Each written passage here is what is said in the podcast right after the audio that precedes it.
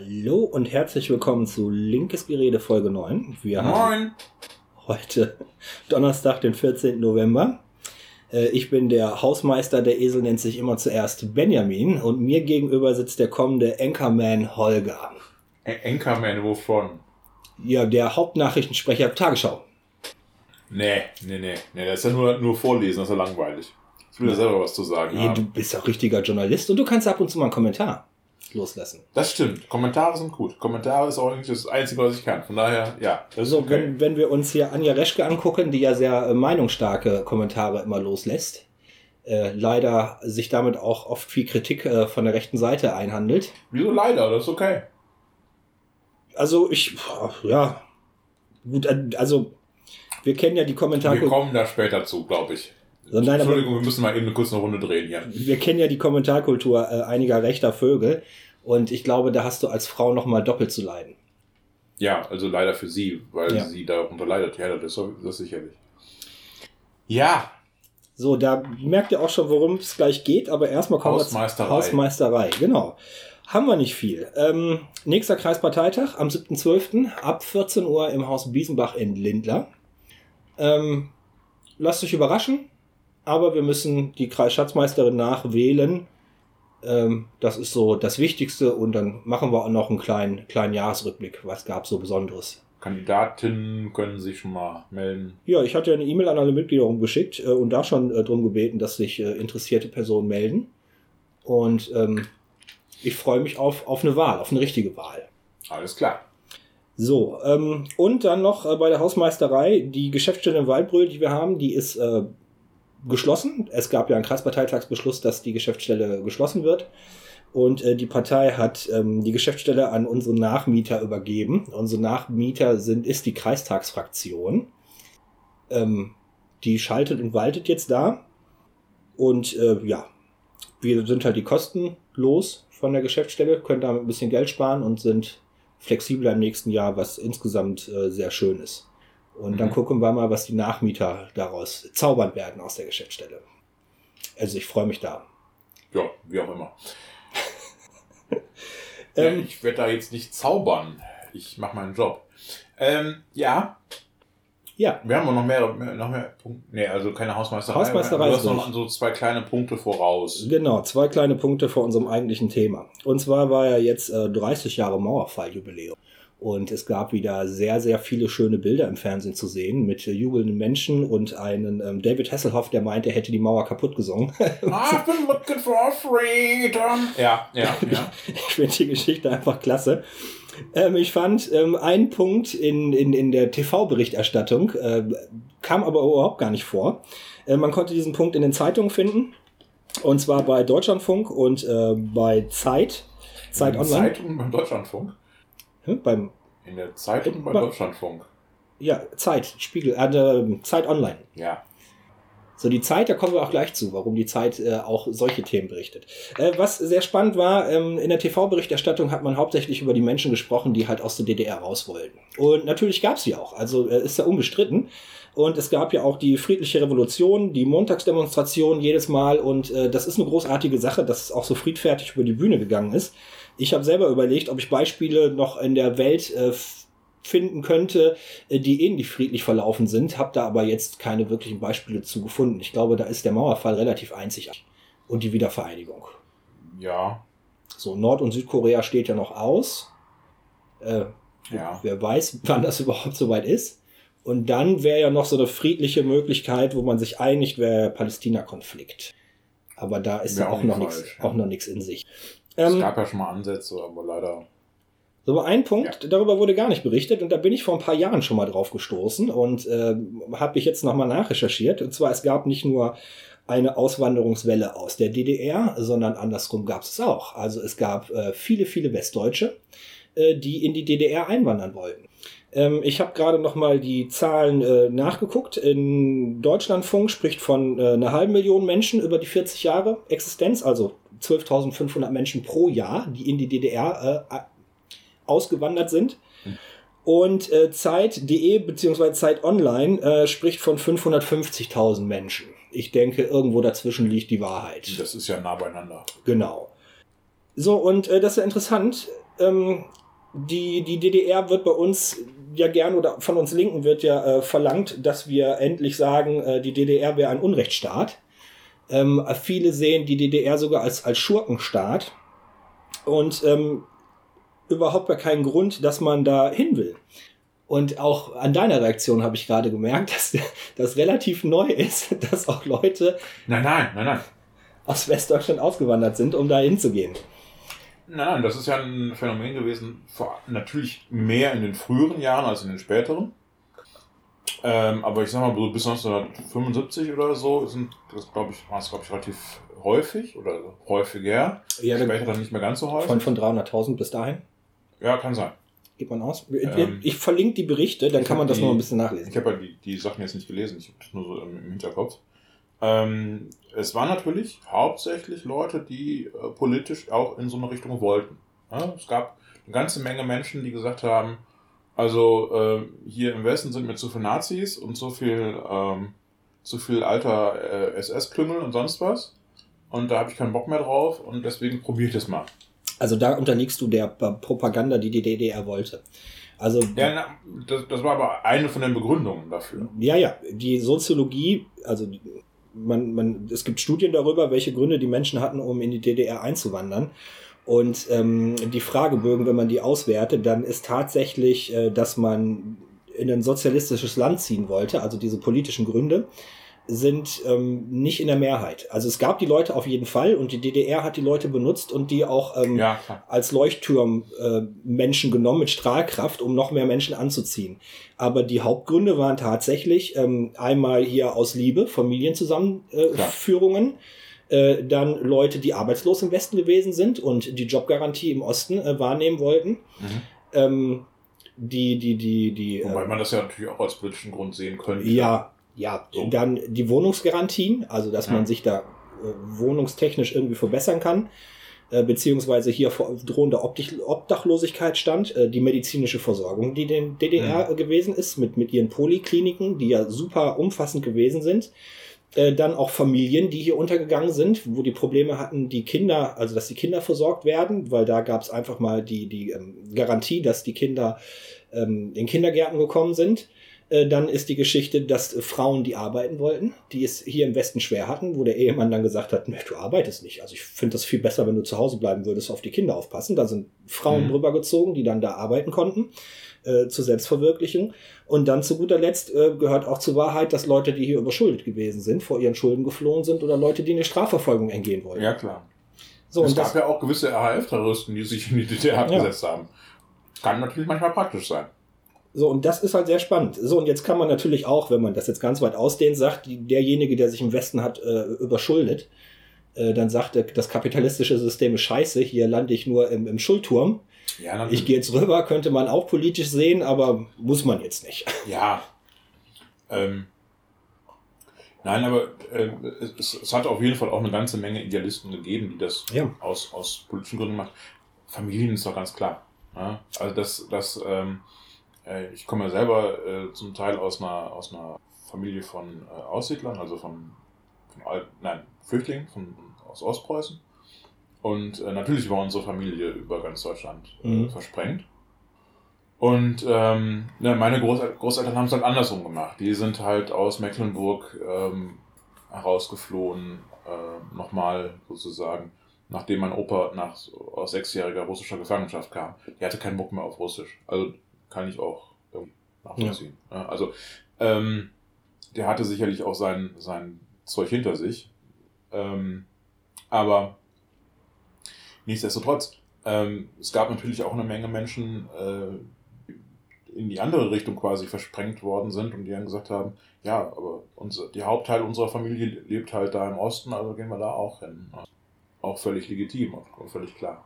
Das Problem ist halt nur, ähm, das soll jetzt auch nicht so idealisiert rüberkommen. Äh, also so, so meine ich das überhaupt gar nicht. Die Auswanderer aus dem Westen, die ähm, nach Osten eingewandert sind, äh, denen ging's in den ersten sechs, mindestens in den ersten sechs Wochen äh, richtig beschissen. Also man hat die ja äh, zuerst als, als Spione gesehen oder mhm. als, als Nazis, die vor, vor Verfolgung geflüchtet sind oder so. Also ja, interessant, wie viele davon so waren, aber egal. Ja, so, man, man hat die halt erstmal eingesperrt. Mindestens äh, sechs Wochen äh, habe ich gelesen. Ich habe aber mhm. auch Berichte von Einzelpersonen jetzt gesehen, die bis zu drei Jahre äh, in Isolationshaft saßen. Also das ist alles nicht, nicht schön.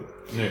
Ähm, das wird sicherlich auch vielen Leuten, die mit tollen Ideen rüber wollten, also in den Osten einwandern wollten, ähm, so die Illusion genommen haben, dass es da äh, wunderbar ist. Man hat es auch versucht, später ein bisschen zu lockern, dass ähm, die nicht mehr in Haft kommen, weil man natürlich auch einen Fachkräftemangel hatte. Und ähm, mhm. ganz zuletzt hat man noch versucht, ähm, das konnte konnte jetzt so gar nicht fruchten, dass man wirklich gezielt Fachkräfte im Westen anwerben wollte und die dann nicht durch die Gefängnisse gehen müssen. Immerhin. Also ne, aber trotzdem so 12.500 im Schnitt. Natürlich in den Anfangsjahren, wo die Mauer noch nicht stand, waren es waren es so circa 300.000, aber trotz dessen, wo die Mauer schon stand, ja. ungefähr 200.000 Menschen oder 250.000 Menschen. Ähm, Finde ich, ja, könnte man ja auch mal ansprechen. Bemerkenswert auf jeden Fall. Ja. Übrigens, wenn wir gerade dabei sind, ähm, kleiner Tipp an alle, einmal in die ZDF-Mediathek gehen und die letzte Anstalt gucken. Die letzte Anstalt hat sich auch mit 30 Jahren Mauerfall und so weiter beschäftigt und sich speziell auch äh, einen historischen Abriss davon geliefert, ähm, wie die damalige BRD die DDR ausverkauft hat. Und ähm, wie die CDU es geschafft hat, die ähm, wirklich katastrophalen Dinge, die sie den Ostdeutschen angetan hat, ähm, über die Treuhand, rein auf die Treuhand abzu, äh, wie sagt man's? Äh, die Schuld zu schieben. Ja, die, die, Schuld, ganz, die Schuld ganz auf die Treuhand zu schieben. Aber die Treuhand hat natürlich genau das getan, was Kohl wollte. Mhm. Und äh, natürlich war äh, diese Zerstörung der DDR-Wirtschaft, dieser Ausverkauf der DDR-Wirtschaft, der war genau so gewollt. Ja. ja, politisch war so gewollt und dann natürlich auch, das wird in der Anstalt nochmal ganz genau beschrieben, dass ähm, die westdeutschen Firmen einfach sich Konkurrenz vom Hals halten wollten. Ja. Und sich billig, ähm, ja, Möglichkeiten und so. Genau. Genau. genau ja, das war also wirklich sehr sehenswert. Sehr, sehr äh, schön äh, recherchiert. Ich werde die Folge der Anstalt verlinken und äh, die beiden Artikel, von denen ich, mich gerade gesprochen habe, die sind ja. äh, sehr interessant. Ähm, noch eine Sache genau bei der Deutschlandfunk geht mehr auf äh, Individualschicksale ein und mhm. wo lässt, lässt den Flüchten, also den Menschen, die vom Westen in den Osten geflüchtet sind, äh, mehr Raum und äh, die Zeit beschäftigt sich mehr mit dem allgemeinen Phänomen. Beide Artikel sind, sind wirklich wundervoll. So, dann hatte ich noch einen zweiten Punkt, äh, ist quasi tagesaktuell. Es kommt ja selten vor, dass wir auch mal tagesaktuelle Geschichten machen können. Tesla kommt nach Deutschland. Juhu! Ja, und? Tesla baut hier eine Fabrik.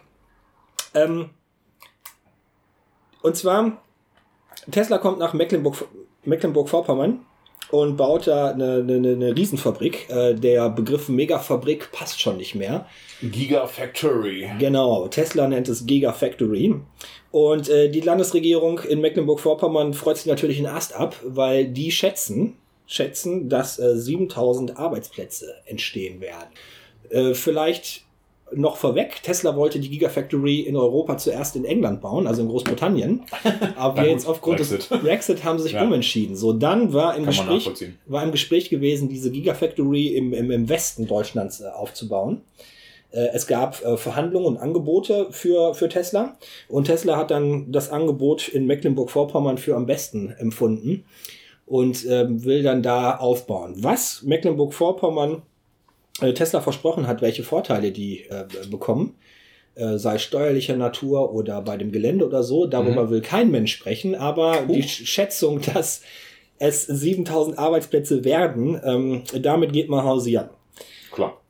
Also, und ich verfolge Automatisierungstechnik schon, weiß ich nicht, seit, seit meiner Ausbildung äh, zum ITler äh, genauer mhm. weil mich die Robotertechnik fasziniert und ich einmal ähm, Achterbahn fahren durfte auf einem Ford äh, Schweißroboterarm. Da war so ein Stuhl dran gemacht und dann hat man da so ein Programm gemacht, wo man dann da rumfahren konnte. Oh, ja. Äh, super lustig. Ähm, und die, also Tesla ist ja dafür bekannt, äh, super viel in Automatisierungstechnik auch äh, Geld reinzustecken und, mhm. und, und zu forschen. Und äh, die 7000 Arbeitsplätze, die ja geschaffen werden sollen, ich, haben mich ein bisschen stutzig gemacht. Und dann wollte ich mal gucken, wie, wie können die denn überhaupt auf die Zahl kommen? So, und wenn man jetzt ähm, so ein Werk von VW oder von Audi oder von BMW irgendwie hochskaliert auf die Größe, die ähm, äh, Tesla da anstrebt, ähm, dann könnte ich mir die 7000 Arbeitsplätze auch vorstellen. So, nur die Gigafactory, es gibt ja ähm, äh, Beispiel dafür. In Amerika steht ja eine Gigafactory von Tesla und in Shanghai, in China steht schon eine Fabrik. Mhm.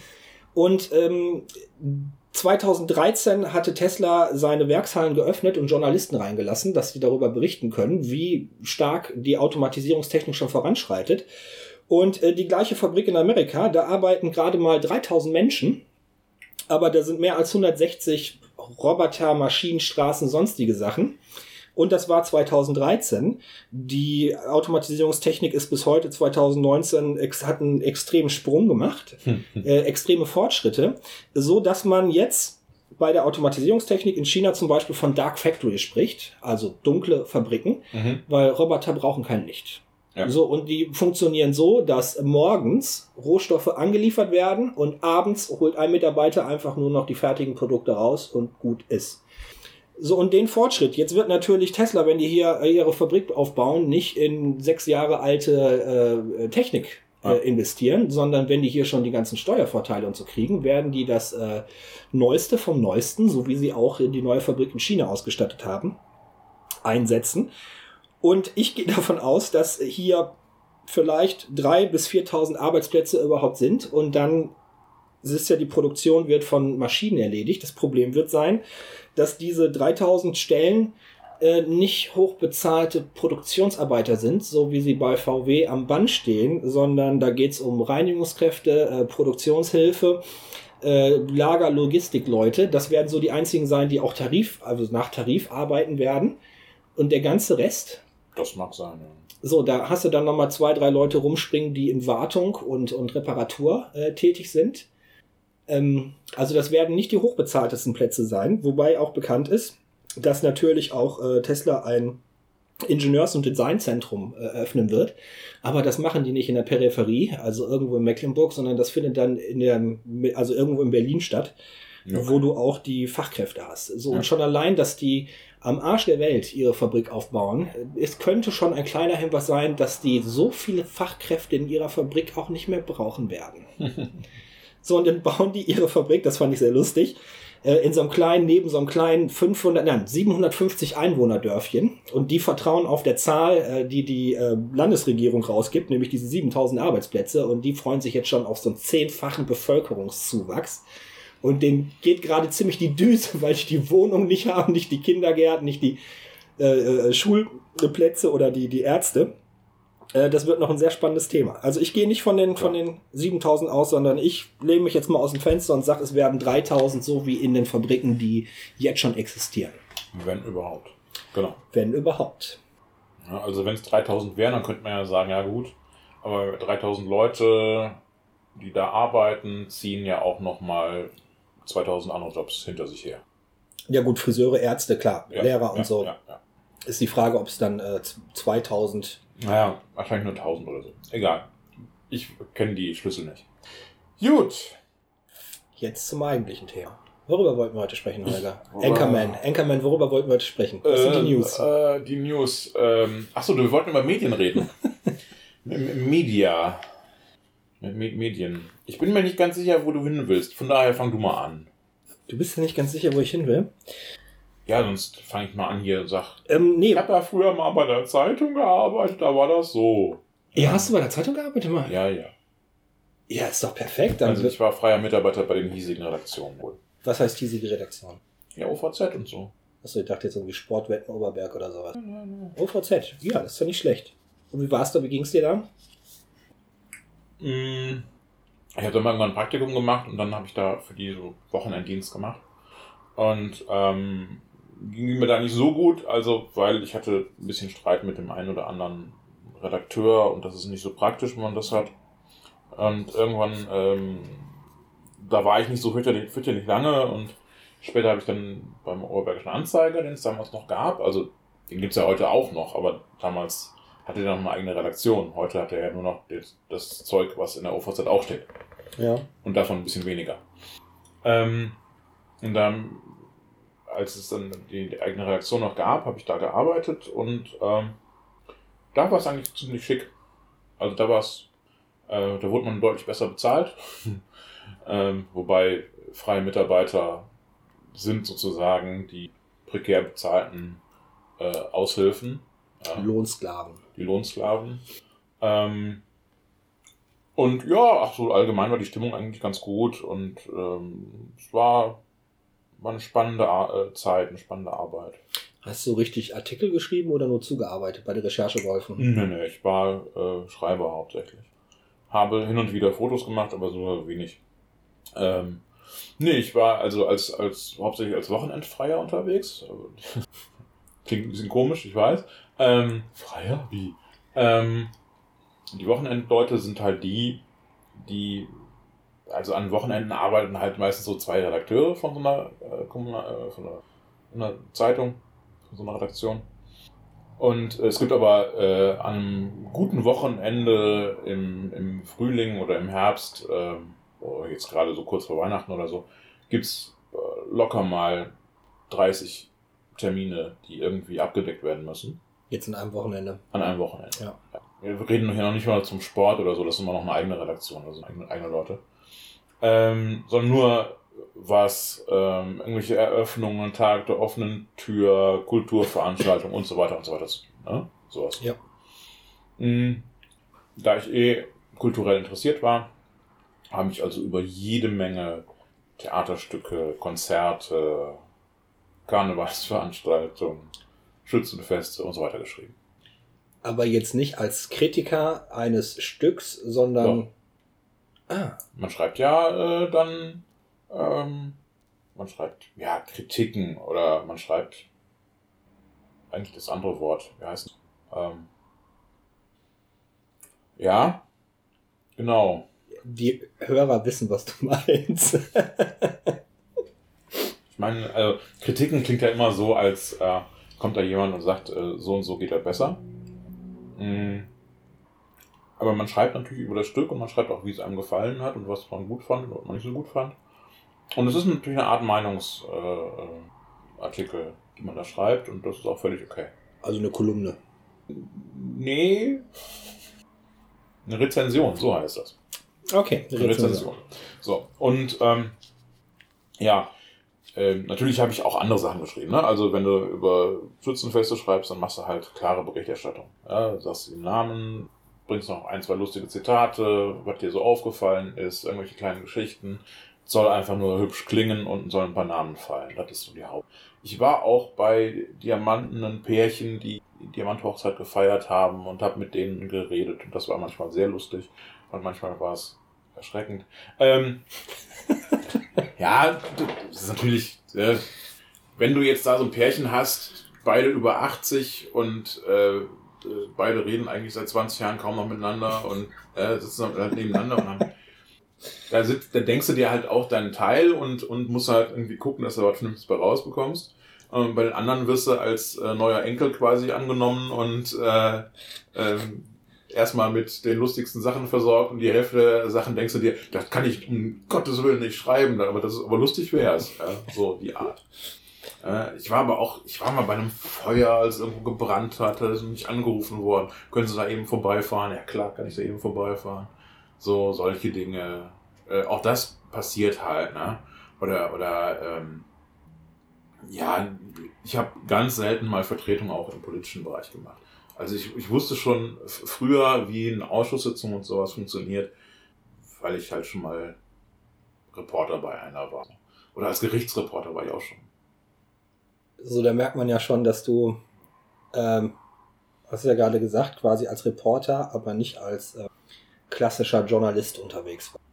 Ähm, ja, das ist so eine Frage.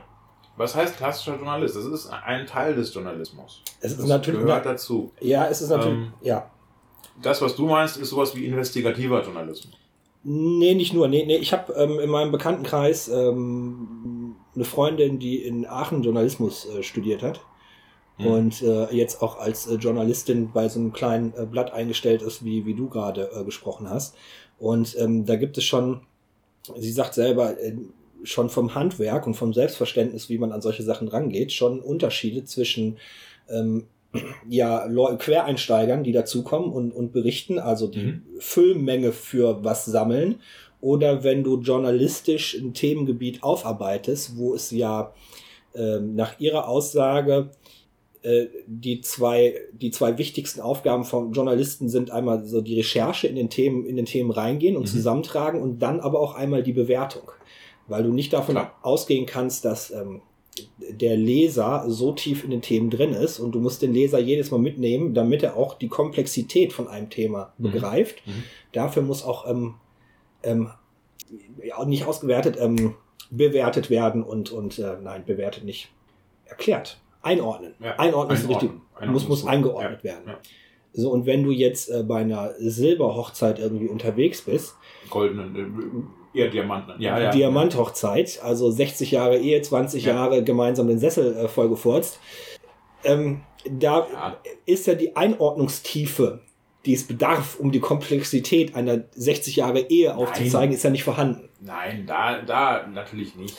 Es gibt natürlich Sachen. Also, wenn du äh, geschickt wirst, ähm, ich hatte, hatte mal so ein Beispiel, da wurde ich geschickt, ähm, da gab es irgendwie so einen Vertriebenen-Tag.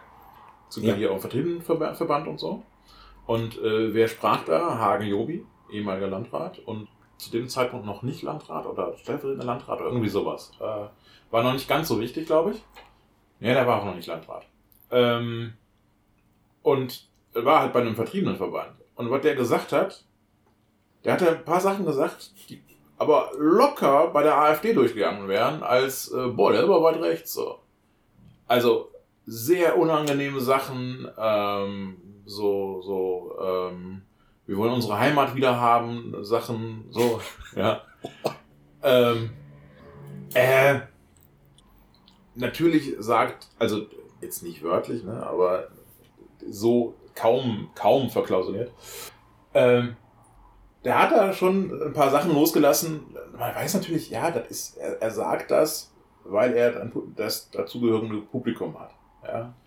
Und ähm, selber ja als Siebenbürger auch äh, ne, so in dem Bereich unterwegs war und so weiter. Ähm, da habe ich, ich meine, ich war ja äh, ein relativ junger Mensch, äh, gerade mal äh, nicht so weit, so weit über 20 raus. Ähm, ähm, und natürlich alles, was ich da gehört habe, hat mich zum Kotzen gebracht. Ne? Also das war ja richtig schlimm. So. Ähm, und äh, da haben mich die Redakteure zweimal zurückgepfiffen. Weil ich halt ähm, das ein bisschen ernster genommen habe als sie. Ja gut, du lernst ja in seiner Ausbildung zum Journalisten Handwerkszeug. Und dazu gehört ja, ja auch, dass man Abstand nimmt von seiner, also erstmal Abstand nimmt von seiner eigenen Meinung, weil man ja etwas versucht, äh, so objektiv ja, wie möglich ja, ja, zu berichten. Natürlich. natürlich. Und natürlich ähm, kann man dem noch so einen Touch von einer Kolumne hinten mit dranhängen, so einen Meinungsblock, den man dann ähm, aber natürlich gezielt kennzeichnen muss. Also, äh, das, das Handwerk, es ist ja so, das mit dem Journalismus studieren war ja früher seltener als heute. Also heute die meisten, oder heute studieren mehr Leute Journalismus, die den Bereich auch wollen. Ähm, aber Journalisten, geh einfach davon aus, dass von äh, zehn Journalisten, die du so in deinem Leben triffst, ähm, vielleicht drei Leute Journalismus studiert haben. Der gesamte Rest hat irgendwas anderes studiert. Ja, nein, das kenne ich so. ganz und, klar. Und dann machst du halt, de, dein Handwerk lernst du beim Tun. Dein Handwerk lernst du in der Redaktion. Ich weiß nicht, wie oft ich zu irgendwelchen Redakteuren angetanzt bin und gesagt bekommen habe, so und so, das ist gut, das ist nicht so gut, das ändern wir. Ich bin, hatte mal so eine so leichte Epiphanie, äh, also so eine leichte äh, äh, Bekehrungsmoment, ja, wo ich Redakteur, der leider schon äh, lange verstorben ist, äh, hat mich, mir sehr leid getan, ähm, der äh, rief mich zu sich und sagte, haben Sie gut geschrieben? Haben Sie gut geschrieben? Gucken Sie mal eben zu. So. Und dann, dann nahm er den Artikel, nachdem er mir versichert hatte, ich hatte es ja gut gemacht, ja. ja. Und in einem Affenzahn löschte er, schrieb neu, löschte er, schrieb neu. Ich hatte am Ende das Gefühl, ich hatte nichts davon selber geschrieben. Und er sagte mir, haben sie gut gemacht. Und ich sag so, what? Ja, meinte, ich habe nur das nicht so Wichtige rausgenommen und ein bisschen glatter formuliert. Ich glaube. What the hell?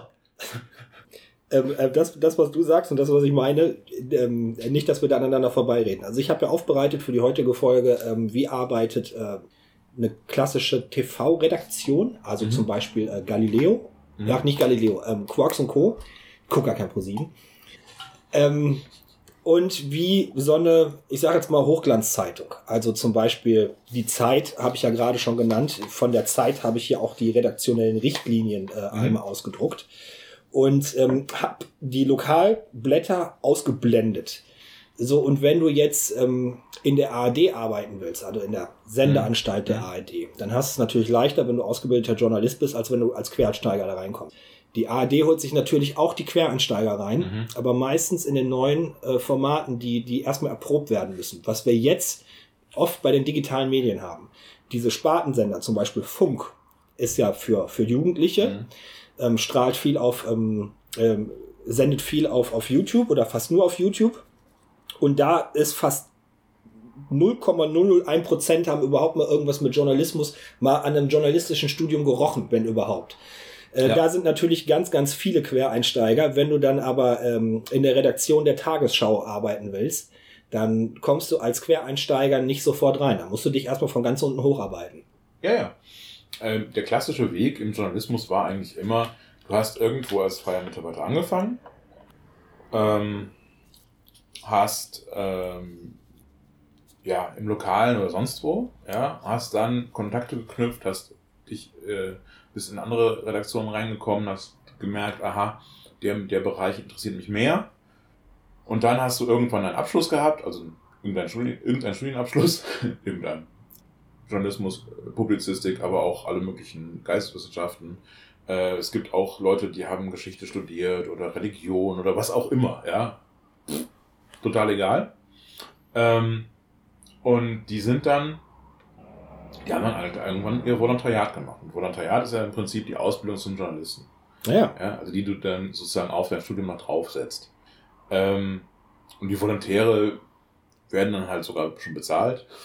Im Gegensatz zu den freien Mitarbeitern, die natürlich auch bezahlt werden, aber üblicherweise nach Aufwand, beziehungsweise nach Zeilen. Nach ja. Zeilen bezahlt werden, ist übrigens richtig.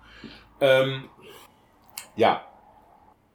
Und ähm, wie gesagt, das mit dem Journalismus studieren, ja, aber im Prinzip dein Handwerk lernst du und das war immer so im Journalismus. Dein Handwerk lernst du unterwegs. Das ist ja überall so, dass wenn du, wenn du eine Ausbildung machst, dann lernst du in der Berufsschule die Theorie und in der ja, die Praxis in der Firma.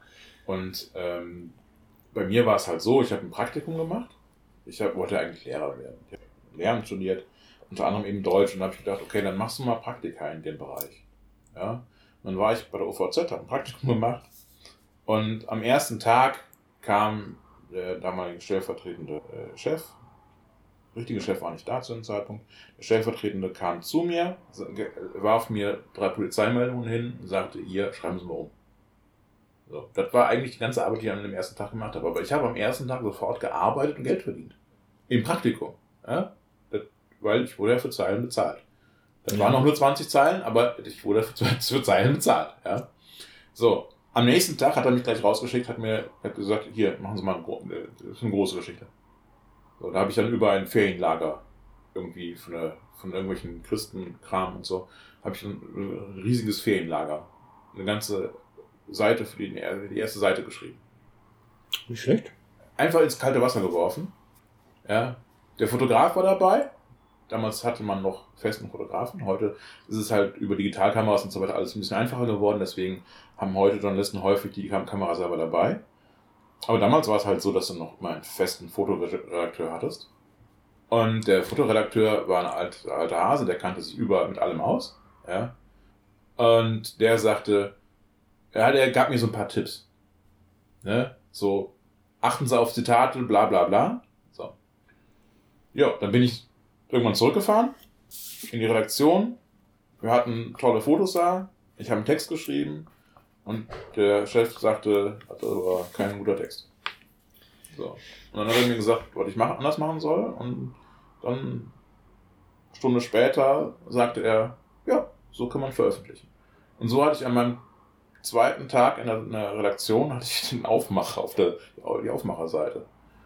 Und so wirst du ins kalte Wasser geworfen, wenn du das nicht kannst, wenn du das, wenn du da völlig versagst, dann wirst du nie wieder führt. Also dann wirst du dein Praktikum zu Ende machen und dann ist gut. Ja. ja? Und bei mir war es halt dann so, dass nach den drei Wochen, die ich da war, ähm, der inzwischen aus dem Urlaub wiedergekehrte Chef sagte, Sie haben eine gute Schreibe, Sie, machen's, Sie, Sie machen das äh, recht ordentlich, äh, wir würden Sie gerne als freien Mitarbeiter beibehalten. So läuft das. Jetzt ist dein Weg, den du gegangen bist, ist ja nicht der Standard, der für alle gilt. Doch, das ist der Standard. Na, so meine ich das nicht. Den Weg, den du gegangen bist, das ist ja nicht der Weg, den ist ja kein Automatismus, sondern da kommt ja bei dir noch ein bisschen Talent und sonstige Sachen hinzu. Äh, ja, du kannst davon ausgehen, von äh, äh, zehn Leuten, die Praktikum machen, werden zwei Leute gefragt, ob sie Lust haben, weiterzuarbeiten. So, das, darauf wollte ich hinaus. So. Und, und die, ähm, die, nicht gefragt werden, die können das im Prinzip auch sowieso vergessen. Und dann ist die. Also Zeitungsschreiber werden die nicht mehr. So, und dann kommt dazu, dass ähm, eine Lokalredaktion ja ein bisschen anders arbeitet, als wenn du anfängst. Weil du bei der ja, Bildzeitung nicht am zweiten Tag schon die erste Seite hast. Nee, natürlich. Na, äh, ähm, das ist ganz klar. Äh, Lokaljournalismus ist da natürlich anders, aber im Lokaljournalismus ist der, das ist der Punkt, wo äh, das Gros der Journalisten anfängt. Ja, ja, weil es viel mehr Lokalredaktionen gibt als die Bildzeitung. Die gibt's einmal. Ja, ja natürlich. Ähm, nein, aber ich meine, die, Bildzeitung hat ja auch verschiedene Redaktionen. Ja, natürlich. Die Bildzeitung hat äh, verschiedene Ressorts und so weiter. Und ähm, klar, eine Lokalredaktion, das ist ein, eine Redaktion, die machen, macht quasi alle Ressorts außer Sport. Sport ist mal so ein bisschen nebenbei irgendwie angehängt.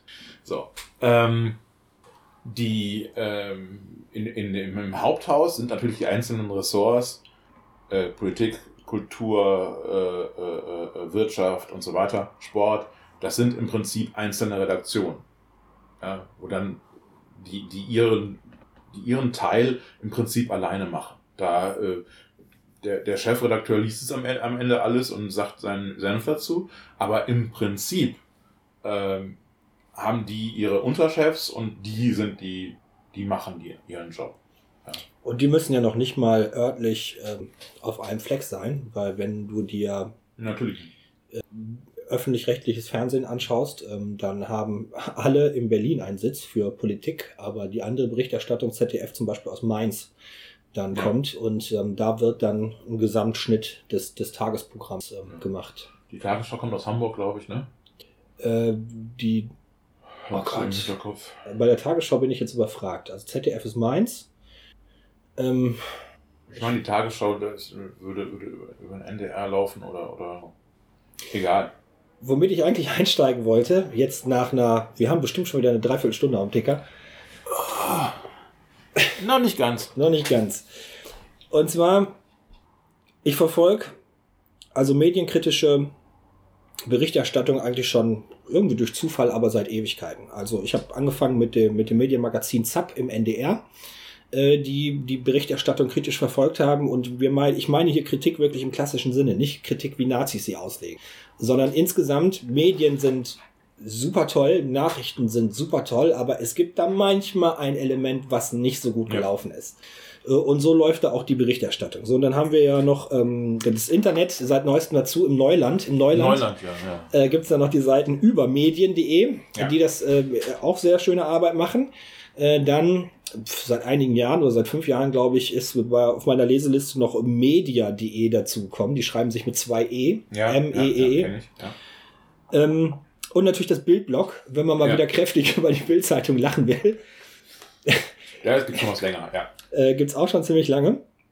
Auf jeden Fall äh, zur, zur, zur Flüchtlingskrise, Krise stimmt ja nicht ganz, ähm, als die Menschen 2015 ging es los, 2016 zu uns gekommen sind, wurde ja sehr viel darüber geschimpft, auch in meiner eigenen Familie, äh, warum die Presse denn so gleichgeschaltet ist. Sondern da habe ich mir die Frage gestellt, ist sie überhaupt gleichgeschaltet? Wie kommen die auf die Idee, dass die gleichgeschaltet sein kann? Nein. Presse ist nicht gleichgeschaltet, um Gottes Willen. Äh, es gibt durchaus Dinge, wo ich mir denke, ha, da könnten wir mal ein bisschen mehr in eine bestimmte Richtung, mal so und so. Also es gibt meiner Meinung nach viel zu wenig kritische Berichterstattung über unsere Regierung und so. Die Anstalt? Ja, genau, das ist das Problem. Dass du ähm, gut recherchierte, aufklärerische Dinge kriegst du hauptsächlich über Heute Show und die Anstalt. Jetzt mal von einigen Internetmedien äh, abgesehen. Übrigens nicht von äh, Kompakt oder sowas. Hm. Ich hoffe, dass ja. wir keinen, also wenn, lieber Hörer, wenn du dir bei Compact deine Nachrichten holst und beim Kopfverlag deine Bücher bestellst, dann schalte bitte jetzt ab. Danke. genau. sollte mal gesagt werden, richtig. Ja. Ähm, nein. Ähm, es gibt, äh, also, ähm, die Medien sind brav geworden.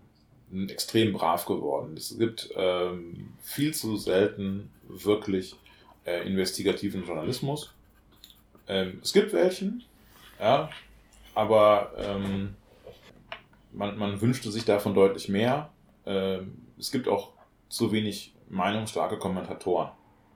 Ähm, wir haben ein paar davon und das ist immer wieder angenehm und, und gut. Und ähm, zum Beispiel hat jetzt gestern der Terli, der Wettermann vom ZDF, Klimaexperte und so, äh, der GroKo im Prinzip äh, attestiert, dass sie völlig den Verstand verloren haben. Er hat es nicht ganz so gesagt, aber gemeint. Ähm, da habe ich mir gedacht, ja, ja, er hat recht. Gut, wir sind natürlich biased, ne? Wir sind natürlich politisch äh, in ja. einer bestimmten Richtung interessiert und ähm, wir, wir haben natürlich so gewisse Dinge, die uns weiter, die uns mehr interessieren. Aber ganz klare Sache. Äh, wenn es so etwas wie eine Gleichschaltung gibt, dann ist es die, dass die Medien oder dass ein Großteil der Medien ähm, einfach aus wirtschaftlichen Gründen relativ neoliberal sind. Mit Dingen, die nicht dem neoliberalen Klischee entsprechen, hat man Schwierigkeiten durchzukommen. Du galoppierst gerade durch meinen ganzen Ablaufplan, weil du jetzt alles aber von hinten einmal angesprochen hast. Entschuldigung. Lass die Stimme mal weiter. So. Ist ja klar. So, wir haben ein Problem mit den Verlagen, weil ähm, sämtliche Verlage in Deutschland gehören nur noch fünf Familien oder so die genauen Zahlen weiß ich nicht, aber ähm, gab auch, glaube ich, mal eine Anstalt drüber. War lustig. Ähm, oder eben überhaupt nicht lustig, sondern eher so erschreckend und traurig. Äh, wir haben nicht mehr viele Zeitungen. Muss ich das mal so vorstellen. Es gab früher eine unglaublich diverse Zeitungslandschaft. Dass du äh, in jeder Stadt drei bis vier Zeitungen hattest. So. Selbst vor 30 Jahren hattest du im, in, in Köln noch wirklich konträr gegenüberstehend äh, Rundschau und Anzeiger. Heute gibt es immer noch Rundschau und Anzeiger, aber sie gehören alle einem Verlag. Sie gehören alle Dumont. Dazu kommt ja, dass die, die einzelnen Ressorts auch zusammengeführt haben, so dass du, egal welche Zeitung du jetzt aus einem, äh, aus einer Ortschaft, ich sag mal, Hamburger, irgendwo aus Hamburg holst du eine Zeitung, Hamburger Abendblatt oder Hamburger Morgenschau oder Hamburger Rundschau, keine Ahnung alle haben irgendwie, lesen sich gleich, weil sie sich aus der gleichen Quelle speisen, zum Beispiel im Bereich Wirtschaft. So, und dann stehen überall die gleichen Wirtschaftsnachrichten. Mhm. Also, da kommen jetzt noch ein paar Sachen dazu. Wir fangen ja damit an, ähm, in einer, in einer damals sicherlich auch nicht idealen Medienwelt, aber in einer Medienwelt von vor 30 Jahren oder so, oder von 40, vor 40 Jahren. Ich kann das nicht so genau datieren. Ähm, hat jede Zeitung oder fast jede Zeitung noch eigene Korrespondenten vor Ort gehabt. Also vor Ort jetzt in Bonn zum Beispiel, mhm. in der damaligen Bundeshauptstadt. Ähm, heute sind äh, viele kleinere Redaktionen darauf angewiesen, dass sie das über, da, da, damit sie damit das Blatt füllen, was die DPA bringt. Oder andere Agenturen, aber die DPA hauptsächlich. Ja, Mann, jetzt wird immer schlimmer. So. Das heißt, wir haben äh, Nachrichtenagenturen, auch nicht mehr so fürchterlich viele. Es gab auch da mal mehr. Und diese Nachrichtenagenturen, die sind sozusagen der Aggregator, der die ähm, äh, politischen Meldungen und, und, und, und äh, auch teilweise Meinungsartikel ähm, in die Redaktionen bringt und die Redaktionen sch schreiben die teilweise um oder schreiben sie eins zu eins ab. Was sie auch dürfen, weil sie bezahlen die DPA ja dafür. Geht dein Kommentar dazu jetzt noch lange? Weil sonst lass uns das, was du gerade gesagt hast, nehmen und uns daran entlanghangeln und jeden Punkt, den du gesagt hast, nochmal kurz etwas tiefer beleuchten. Ich habe mehrere Punkte gesagt, ja? Echt? Äh, okay. Ja, du hast angefangen mit braven Medien. Ja. Die sind jetzt zu brav geworden und das mhm. hat ja einen Grund, warum die Medien brav geworden sind. Darüber können mhm. wir sprechen, da möchte ich gerne sprechen. Dann hast du ja den Bias angesprochen, unsere Blase. Und da sind wir ja schon Bereich, beim Bereich Zielgruppe. Für wen schreibt wer denn überhaupt? So, dann ja, okay. kamst du zur, zur Monetarisierung, wo es dann darum geht, äh, Werbe ja. relevant äh, ja. zu schreiben. So, dann warst du ja, oder ich habe das eingeworfen mit, mit der Gleichschaltung und da ist nichts gleichgeschaltet, sondern die einzelnen Bereiche bedienen sich alle der gleichen Quelle. Ja. Nach dem Motto, man kennt das ja aus, dem, aus, den, aus den Radiosendern, ne? egal auf welchem Radiosender du bist, aber wenn diese Stundennachrichten kommen, die kommen alle vom gleichen Sprecher. So, und dann ja. hast du die DPA und das ist ja nochmal ein eigenes Gebiet, DPA und Reuters. Ja. Ja, hauptsächlich, genau. So, sollen wir anfangen bei Brave Medien? Oder möchtest du jetzt noch mehr Punkte, weil du galoppierst mir hier echt gerade. Ich war eigentlich von den braven Medien hier ausgegangen, weil ich habe gesagt, warum sind die Bra Medien so brav? Oder warum hinterfragen sie nichts? Ähm, naja, weil natürlich äh, die gesamte Medienlandschaft BWLisiert worden ist.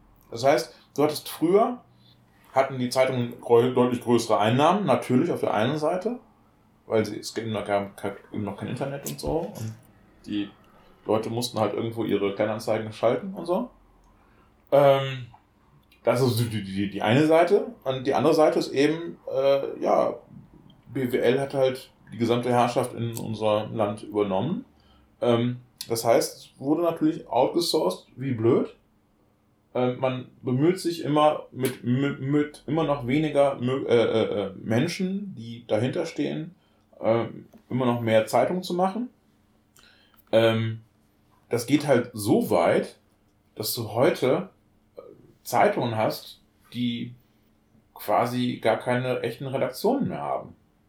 Also wenn du heute dann zum Beispiel die OVZ in die Hand nimmst, die Zeitung, die hier gelesen wird, die Oberbergische Volkszeitung, ähm, die mal irgendwann den äh, ähm, Weltteil der Kölnischen Rundschau hatte, hat die heute nicht mehr. Die hat heute den äh, Weltteil von der Bonner, äh, vom Bonner General, Generalanzeiger, weil die, Köln, die Rundschau einfach überhaupt keine Welt, keinen Weltteil mehr hat.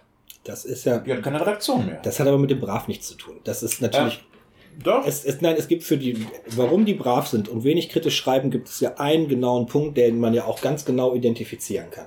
So, das Problem ist heute, die, wenn du früher Akteur im öffentlichen Leben gewesen bist und du brauchtest Publicity, also irgendwie musstest du stattfinden in der Zeitung.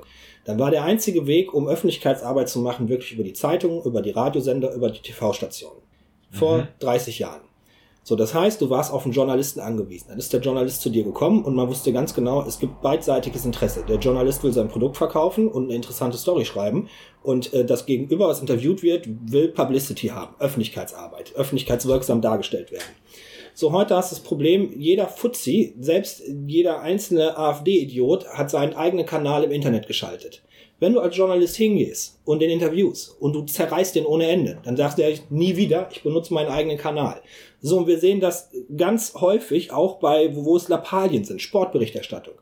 FC Bayern München hat sich seine eigene Redaktion geschaffen und arbeitet nur noch mit Journalisten zusammen und lädt die ein zu Pressekonferenzen und sonstigen Sachen, die einigermaßen wohlwollend über den FC Bayern schreiben und alle anderen, die die auseinanderreißen wollen, die werden gar nicht mehr eingeladen, brauchen die auch nicht, weil die haben ihren eigenen Kanal, die machen ihren eigenen Fernsehsender, die senden 24 Stunden äh, am Tag äh, äh, über, über irgendwelche Online-Kanäle, Streaming-Klamotten. So, und da, da brauchst du das nicht. Wenn du da also mitspielen willst, als Journalist, dann musst du gucken, dass du dich zurückhältst so ein bisschen und die nicht zerreißt, weil sonst kannst du nicht mehr da, wo das stattfindet, da wo die Klamotten herkommen, die du brauchst, um Geschichten zu schreiben, wirst du da nicht mehr zu eingeladen. Das haben wir in der Gaming-Szene, also PC-Spiele zum Beispiel, EA Also Electronic Arts äh, ist bekannt für FIFA, NBA, also für ganz viele Sportspiele. Ja, ja, ja. Die laden die Leute nicht mehr ein, wenn die die zerreißen. Äh, wir haben das beim reellen Sport. Ähm, wir haben es beim, beim ja, Schützenvereine, sage ich jetzt mal, oder Vereine überhaupt. Die machen dann einfach Internetseiten und versuchen darüber an die Öffentlichkeit zu kommen. Und wir haben das ganz stark in der Politik. Es gibt nicht umsonst einen, CDU-TV-Sender, äh, wo die Merkel äh, einmal die Woche äh, ganz exklusiv äh, so eine Ansprache an die äh, User hält. Deswegen sind die brav geworden. Weil die sonst nicht mehr mitspielen dürfen. Mm -hmm. Nee. Nee. Nee, das ist. Nee, nee, nee. Ähm. Das ist für dich vollkommen unproblematisch. Findet nicht statt. Das findet statt. Ähm, ja, es gibt viel mehr eigene Möglichkeiten, sich Gehör zu schaffen. Das Problem ist, es gibt auch viel mehr Stimmen dadurch. Und die Stimmen müssen wieder gefiltert werden. Das kriegst du nämlich als ein normaler Mensch gar nicht hin. Und deswegen brauchst du doch wieder Medien. Also, ähm, ohne Medien wird es einfach schwierig. Das können dann einfach auch mal ganz andere Medien sein als vorher. Ja, natürlich gibt es äh, Verdrängungswettbewerbe.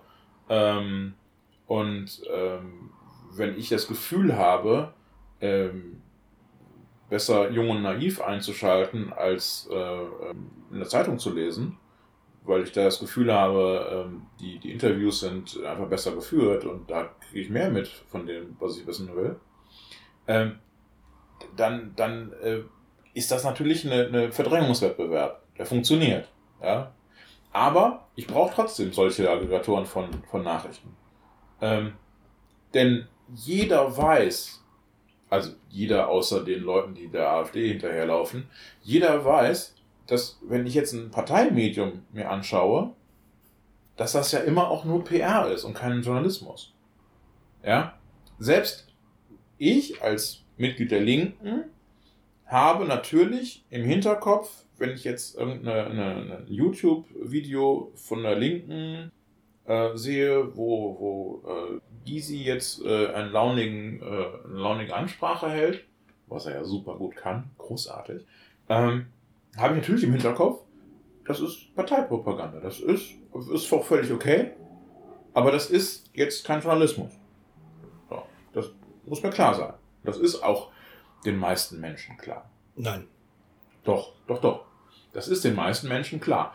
Ähm, 80 Prozent meiner, mit denen ich irgendwie nur blutsverwandt bin, ist es nicht, ist es nicht bewusst. Die konsumieren Medien nicht um, um, nicht so wie wir die Nachrichten lesen. Für die hat es auch mehr einen unterhalterischen Wert. Und äh, wenn da einer Bayern-Fan ist oder Schalke-Fan ist, dann holt er sich seine News über Fußball genau aus der Quelle. Weil das ist genau auf ihn zugeschnitten. Ja, das mag, das mag bei so, und das sind Fußball 80 Prozent. Ja, das geht auch bei, bei, bei Wirtschaftsnachrichten, das geht bei allen Themen so. Die aber sitzen bei hart, aber fair, gucken sich das an und denken sich, oh, toll. Und die merken nicht, dass das nur eine Unterhaltungssendung ist. Für die ja. sind das harter Journalismus, knallhart nachgefragt, News, News, News. So, dabei ist ja, hart aber fair, aber hart aber fair und Anne Will ist nichts anderes als Deutschland sucht den Superstar für denjenigen, der sich für ein bisschen intellektueller hält. Raab hat das wenigstens ernsthaft gemacht, ne? Der hat dann gesagt, hier komm, wir, suchen den, den besten. Wie hieß die Sendung nochmal? Weiß ich nicht mehr. Nicht Schlag den Raab, sondern. Ja. Ich war sogar mal da, hab mir eine, eine Show persönlich angeschaut im Publikum. Er hat in Köln aufgezeichnet, ne? Ja, ja. ja. in Köln. Ja. Kölner Medienpark. Genau. Mm, ach, ich weiß nicht mehr, wie die Sendung heißt. Ähm, ja. Äh, egal. Ähm, ja, jetzt vermischst du aber auch wieder Sachen. Ja, natürlich, machst du auch die ganze Zeit. ja, ja, sicherlich, sicherlich. ähm, das Problem ist, Medien ist so ein Thema, also selbst wenn wir uns jetzt redaktionell ernsthaft vorbereitet hätten und vorher gesagt hätten, ähm, ja, wir machen das in den und den und den, den Abschnitten, ähm, wäre es nicht leicht gewesen und wir hätten sicherlich äh, 10 bis 12 äh, Podcasts voll machen können. Ähm, also das ist halt wirklich ein, ein komplexes Thema. So. Ja, natürlich. Deswegen habe ich mich jetzt auch noch mehr vorbereitet als sonst. Ja. Und, äh, ich bin natürlich nicht vorbereitet und deswegen rede ich hier nur Unsinn. Ähm, ich sage ja nicht, dass du Unsinn redest. Nein, nein, nein, nein. Ist alles gut, alles gut. Also, um nochmal. Du hast natürlich recht. Es gibt viele Menschen, die eher unkritisch an Sachen rangehen. Aber, um mal dieses Beispiel mit EA und so, ja. Ähm, speziell EA mag sein, dass die manche Spielejournalisten nicht mehr äh, reinlassen, sozusagen. Oder ja, nichts mehr vorab schicken oder so. Ähm, aber gerade EA bekommt ständig von einer Menge Spiele-YouTubern so dermaßen auf die Schnauze, wenn ihre Spiele nicht gut sind oder wenn sie wieder äh, äh, irgendwelche Sachen äh, zu teuer machen und äh, ganzen Geschäftsgebaren von EA ist ja eher seltsam. Ähm, und ähm, in denen, ich, ich spiele ja auch und in den Spielen, wo ich so unterwegs bin, äh, gehen die Spiele-YouTuber sehr häufig extrem kritisch mit ihren, äh, mit ihren, mit ihren äh, Publishern um. Das ist ja richtig. Was, ja. was ich ja meinte von. Von daher gibt es da immer wieder auch eine richtige Opposition. Ja, ähm, nein, die gibt es nun jetzt vielleicht nicht mehr so in der, in der klassischen Medienwelt. Genau, und was ich meinte mit, ich hatte jetzt, wo du gesagt hast, von brave Medien gesprochen, hatte ich die klassische Medienwelt gemeint. Ja. Und ich habe ja meine Quellen ganz am Anfang schon genannt, ne? Über Medien, Media und Zap das Medienmagazin. Und du hast jede Woche einen Bericht, dass sich ein Journalist beschwert, dass er nicht mehr rein kann, eingeladen wird von der, also von dem Punkt, wo was geschieht, ausgeschlossen wird, weil ja. er in der Vergangenheit einfach mal kritisch an die Sache rangegangen ist. So dass du auf YouTube und ähm, äh, gerade im Online-Bereich oder in der Blogger-Szene noch ganz viele Leute hast, die trotzdem kritisch berichten. Ähm, das stimmt vollkommen. Äh, wenn man sich die Leitlinien der Redaktion der Zeit anschaut, dann haben die aber auch ähm, in ihren Leitlinien festgesetzt, dass sie sehr, sehr aktuell berichten wollen. So, und wenn ja. dir die Aktualität am Arsch vorbeigeht, dann kannst du natürlich EA zerreißen, drei Tage nachdem das Spiel rausgekommen ist. Wenn du aber schon, wie zum Beispiel ein Hochglanzmagazin, die GameStar, 14 Tage vorher über was berichten möchtest, ja. Ja. dann bist du darauf angewiesen, dass dein Gegenüber mitspielt. So, und das müssen die nicht mehr. Weil notfalls besorgt sich Electronic Arts auf anderem Wege die Publicity, die die brauchen. So, und denen ist ja egal, manchmal, ob die gut oder schlecht über die Spiele berichten. Hauptsache, es wird irgendwie berichtet. Und dann suchen die sich einen YouTuber und dann ist dann das scheißegal. So, ja. die klassischen Medien sind brav geworden, weil die diesen Aktualitätsanspruch haben und die haben Schiss nicht mehr mitzuspielen. So, und den anderen Leuten, die diesen Aktualitätsanspruch nicht haben, die sind natürlich immer noch hart. Ich würde hier ein Agree to Disagree äh, vorschlagen. Okay. Also ich, ich glaube persönlich nicht daran, dass ähm, diese Angst davor, ausgeschlossen zu werden, das größte Problem ist. Ich glaube nicht, dass das. Ja. Das kann vielleicht ein kleiner Nebenaspekt sein, aber viel mehr sehe ich das nicht. Ich sehe eher das Problem, ähm, erstens, dass die Herausgeber der Zeitungen ja nicht dem Journalismus verpflichtet sind, sondern ihrem eigenen finanziellen Wohlbefinden. Ähm, will heißen, Chefredakteur wird auch nur noch, wer äh, brav neoliberal denkt. Ähm, jemand mit einem äh, kritischeren Denkansatz, äh, der kommt da nicht mehr hin. Jemand, der äh, ähm, ausdrücklich links denkt, schon gar nicht. Ich sehe in den großen Zeitungen, weder beim Spiegel noch bei der Zeit, selbst teilweise bei der Taz bin ich erschreckt, was da manchmal geschrieben wird. Ähm, ich sehe da keine, keine kritische Linie hinter. Bleiben wir, was du gerade gesagt hast. Ähm, ich denke, ich habe da eine Meinung zu gesagt und du hast da auch und mhm. ähm, die Wahrheit liegt wieder in der Mitte. Äh, beide Sachen. Ja. Natürlich, natürlich ich, sehe ich auch, dass finanzielle Gründe äh, äh, damit bei sind. Ähm, lassen wir das mal. Ich glaube, dass wir können das jetzt einfach so stehen lassen. Zum also, Thema brave Medien. Ja, ja noch, noch, mal, noch mal ganz, ganz kurz nur. Ähm, ich glaube auch gar nicht, dass es so sehr ist, dieses, äh, die, die Herausgeber mischen sich ein und sagen der Chefredakteur, den Chefredakteuren, das und das müsst ihr schreiben. Das ist so nicht. Nein. Ja? Die Redaktionen sind an sich schon im Prinzip schon unabhängig. Aber befördert werden halt die Leute, die die richtigen Artikel schreiben, die richtig denken. Nach dem, im Sinne der Herausgeber. Denn natürlich wirst du nicht Chefredakteur oder Chefredakteurin, wenn du dem Herausgeber und seinen politischen Richtungen dauernd äh, vor die Füße kostet.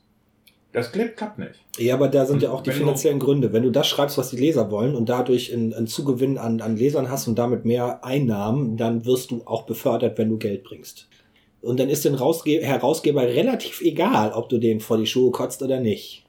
Der bringt halt Umsatz. Das ist auch so ein, so ein, so ein Fehldenken. Ähm, das gilt vielleicht für eine Boulevardzeitung. Das gilt vielleicht für Express oder Bild. Ja? Weil da kannst du wirklich sagen, okay, das sind Zeitungen, die werden am Stand gekauft. Und wenn da eine gute, gute Überschrift steht, dann verkauft mal an einem Tag einfach mal äh, äh, 10% mehr. Ja? Mhm. So. Das hat mit dem mit den äh, anderen Zeitungen nichts zu tun. Denn der Spiegel, die Zeit und natürlich auch vor allen Dingen alle Lokalzeitungen, die sind hauptsächlich Abo gebunden.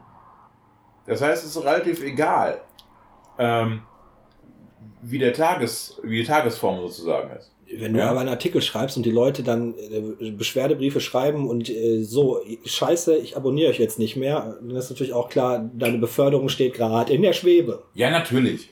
Aber ähm, da ist man auch in Journalistenkreisen auch relativ dickfällig. Ja, da muss auch schon ein bisschen was passieren. Also ich will nicht wissen, wie häufig äh, äh, irgendwelche Beschwerdebriefe über irgendwelche Leute in der Redaktion äh, ankamen. Das, das kam jede Woche, auch, in, auch im beschaulichen Gummersbach kam das jede Woche mal irgendwann vor. Ja? Weil irgendwer fühlt sich immer auf den Schlips getreten. Ja, das ist völlig normal. Und natürlich schreiben die, ja, wir, wir kündigen das Abo und so weiter. Ja? Zwischen das Ankündigen und das Tun ist ein großer, großer Weg. Ja? Und äh, das ist äh, nicht so die, die ganz große Nummer. Wie gesagt, es ist kein, keine Tagesform. Es ist nicht, äh, äh, heute stehen irgendwie tolle Sachen drin und deswegen werden heute viele Zeitungen gekauft. Das ist ganz wenig, weil der, der lose Verkauf von den Zeitungen. Klar, du kriegst in jedem Supermarkt kriegst du die großen Zeitungen, ja. Aber der lose, der, der lose Verkauf ähm, ist bei den Tageszeitungen nicht wirklich groß. Ja, Boulevardzeitungen, die ohne Ende, ohne Ende. Haben jetzt gerade Bäumchen Wechsellichtspiel gemacht. Ne? Jetzt komme ich mit den, mit den finanziellen Geschichten, wo du gerade mit den finanziellen Sachen gekommen bist. Ich glaube, lass uns das. Wir haben, glaube ich, wirklich genug darüber gesprochen und wir haben noch viel vor uns. Wie lange wollten wir machen?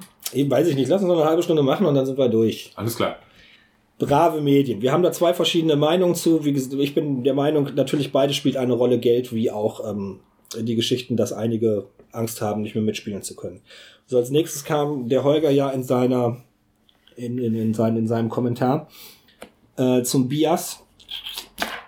Ach, Bias müssten wir auf jeden Fall erklären, aber zur Engstelle. Ja.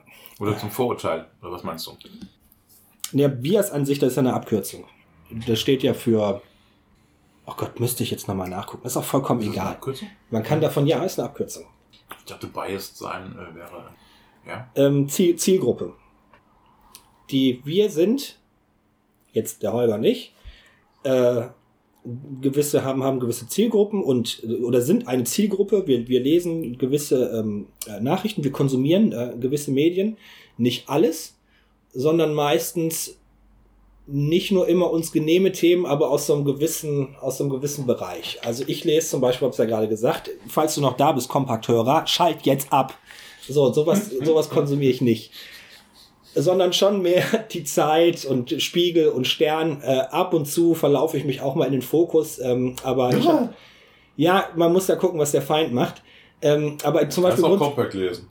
Nee, ach, komm, ey, da kann ich mir auch, weiß ich nicht, Nazis, die im Inneren der Hohlerde leben oder die auf dem Mond ihre Basen bauen. Ja, warum dann ein Fokus? So Gleiche. ja, aber auf einer anderen Ebene. Ähm, Ach, kaum. Jetzt weiß ich gar nicht mehr, wo ich hin wollte. Scheiße. Fokus und Welt sind Bildzeiten für äh, die, die sich gebildet halten. Ja, genau. So, und Compact ist halt für.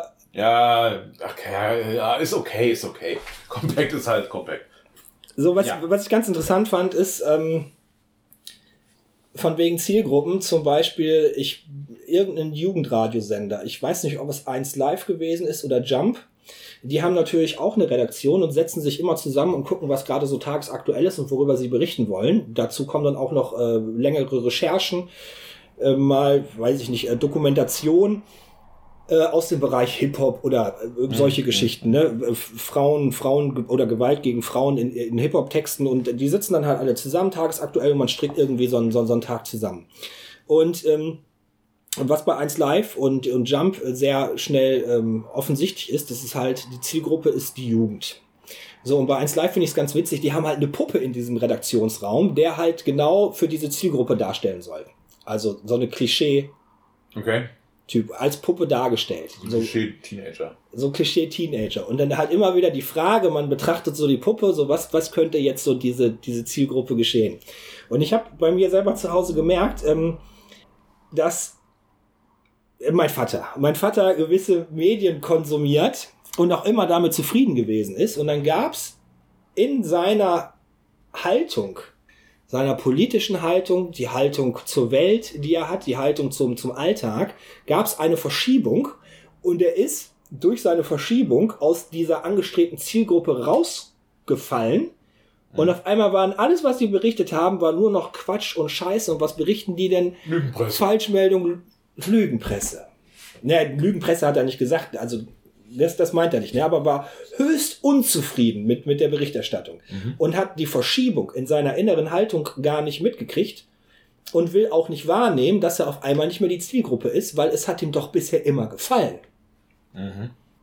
So, und das ist ja das, wo, wo du gerade meintest. Wir sind halt auch in einer gewissen Zielgruppe und wir konsumieren nur gewisse Medien. Ja, Ja, gut, dass wir jetzt nicht die Zielgruppe fürs Goldene Blatt sind, weiß ich auch. Aber wo willst du hin?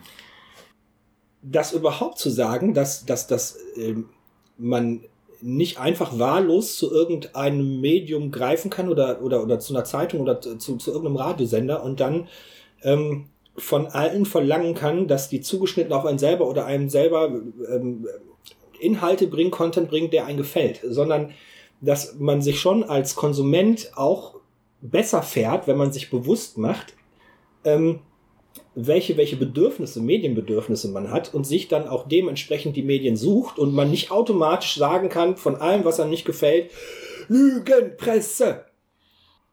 Das ist ja auch ein Grund, weshalb jüngere Menschen oder internetaffinere Menschen ähm, eigentlich kaum noch äh, im klassischen Medienbereich unterwegs sind.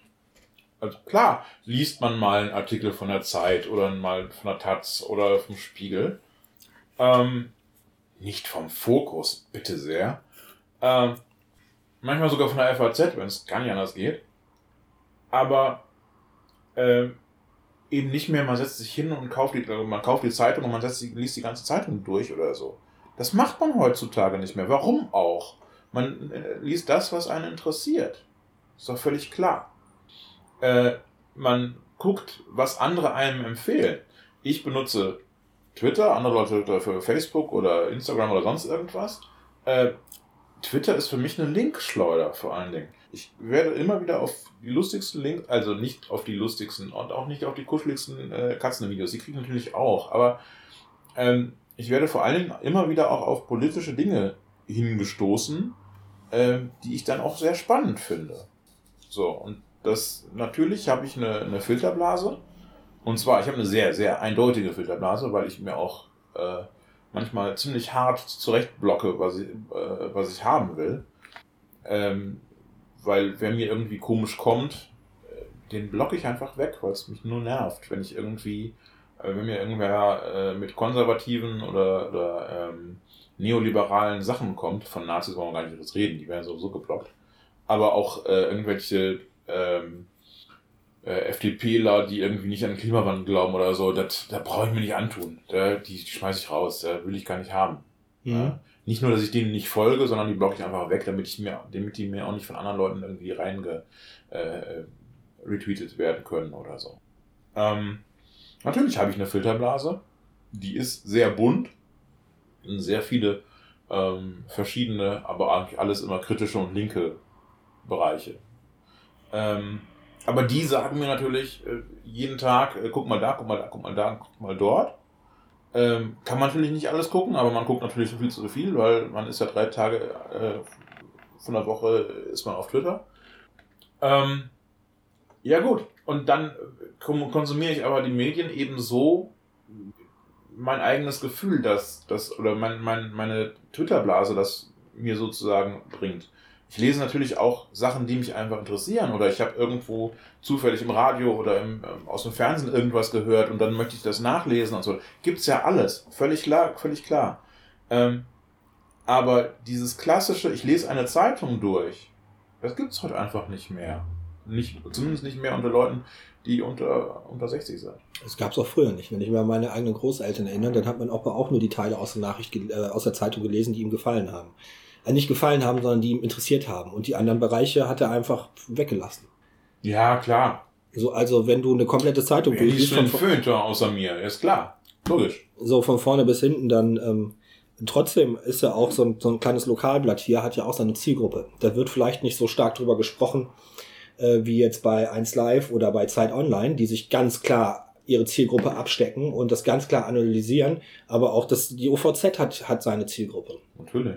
Da wird auch drüber gesprochen, klar.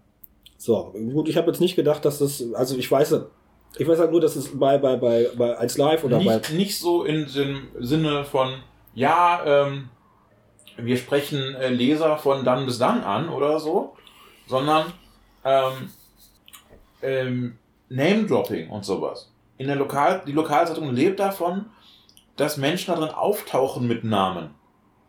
Ja?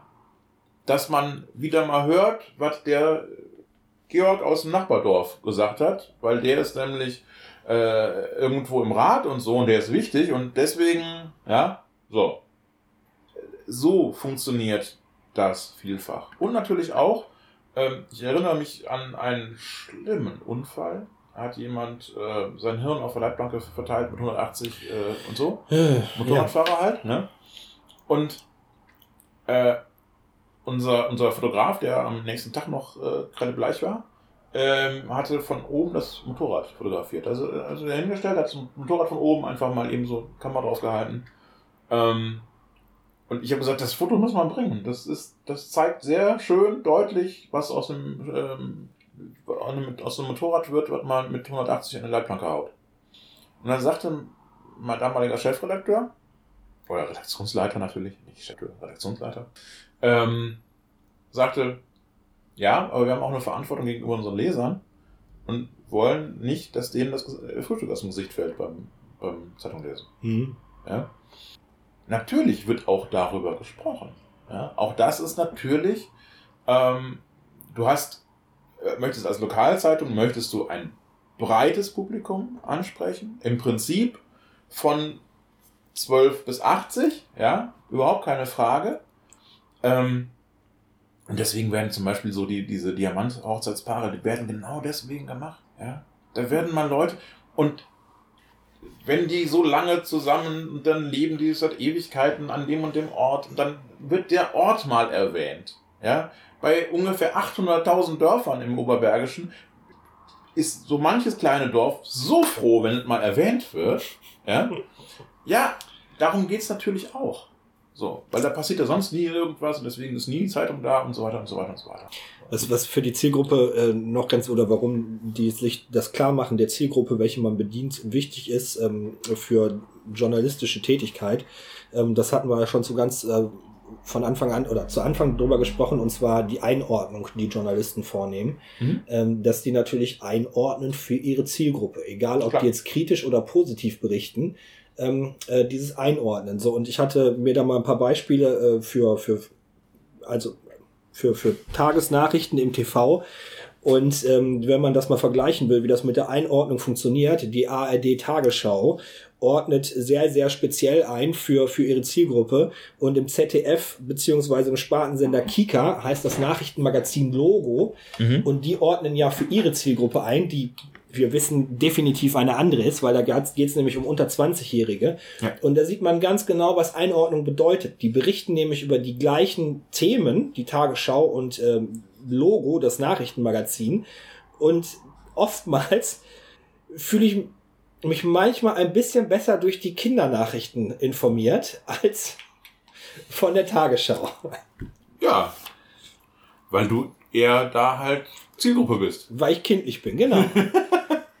Eigentlich dürfte ich noch gar nicht volljährig sein. Ja. So, du schreibst was auf. Nein, nein, das hatte nichts damit zu tun. Ach so, ich dachte schon, willst sagen, halt die Fresse. Ähm, ich würde aber ganz zum Ende kommen. Also ja. für heute. Ich denke, das Thema Medien, du hast da ja auch noch äh, ungefähr 25 Seiten Notizen. Wir müssen da nochmal drüber reden. Ich habe noch ein bisschen was, ja. Ähm, aber wir wollen ja die Zuhörer auch nicht mit dreistündigen äh, Podcasts langweilen und. Ähm, nee, das ist die Frage, ob die Zuhörer das überhaupt wollen, dass wir uns äh, mit solchen Themen beschäftigen oder ob wir nicht äh, wieder wie beim letzten Mal uns mehr so um, um tagesaktuelle Sachen unterhalten. Letztes Mal war ja die Thüringen-Wahl. Ihr könnt ja gerne mal Feedback, also liebe Zuhörer, bitte Feedback, bitte, bitte Feedback. Podcast at dielinkeoberberg.de. Das ist es, genau. Da kann man uns anmailen. So, und dann einfach mal äh, sich dazu äußern. Ihr könnt auch äh, über Twitter mir sagen, äh, Holarius. Oder ähm, die Leute, die hier aus dem Kreisverband sind, können uns auch einfach per äh, WhatsApp oder so schreiben. Ihr kennt uns ja. Ihr könnt mir einfach beim nächsten Kreisparteitag in den Arsch treten, dann weiß ich auch Bescheid. Ja gut, aber das wollen die Leute ja sowieso. Also das muss ja nicht mit dem Podcast zu tun haben. Ich habe mich eigentlich gefreut auf den nächsten Kreisparteitag am 7.12., aber jetzt bin ich mir gar nicht mehr so sicher. okay. Zu Medien abschließend hatte ich mir ein, eine kurze Geschichte über, abschließend? über ja. die Geschwindigkeit von heutigen Medien durch das Internet und wo du ja. gerade bei der Fotografie warst. Heute hat der Journalist keinen extra Fotografen dabei, sondern ja. der Journalist ist ein eigener Fotograf.